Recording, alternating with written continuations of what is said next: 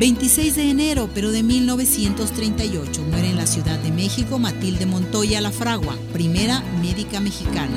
Montoya terminó su educación escolar a los 12 años, siendo demasiado joven para entrar a la educación superior. Fue incitada por su familia a estudiar ginecología y obstetricia. A la edad de 16 años, Montoya recibió el título de partera, ejerciendo gran parte de esta profesión en Puebla hacia la edad de 18 años.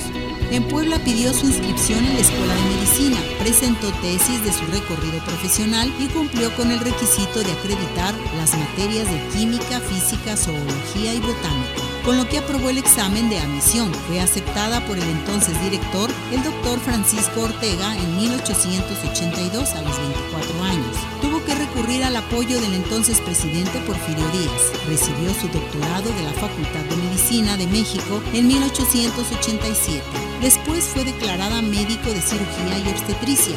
Matilde Montoya es considerada la primera mexicana médica. En 1925 ella y Aurora Uribe fundaron la Asociación de Médicas Mexicanas. Montoya logró que el término de partera no se usara de manera despectiva. Precisamente por esto es que fue una de las mujeres más vitoreadas y de las que más se hablaba en esta época.